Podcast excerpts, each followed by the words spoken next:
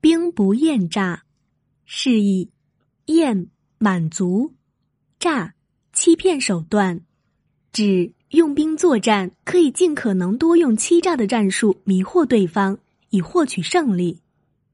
出处：韩非子《难伊》。公元前六百三十三年，楚国攻打宋国，宋国向晋国求救。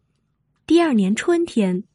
晋文公派兵攻占了楚的盟国曹国和魏国，声称只有他们与楚绝交，才能让他们复国。楚国被激怒了，撤掉对宋国的包围，来和晋国交战。两军在城濮对阵，今山东鄄城西南。当时楚国联合陈、蔡等国，兵力强大；晋国联合了齐、宋等国。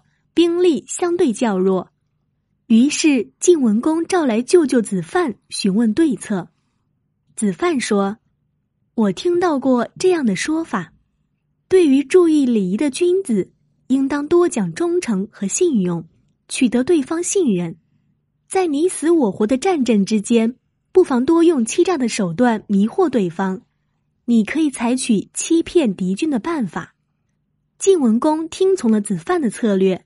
首先击溃由陈、蔡军队组成的楚军右翼，然后主力假装撤退，引诱楚军左翼追赶，再以伏兵夹击，楚军左翼大败，中军也被迫撤退。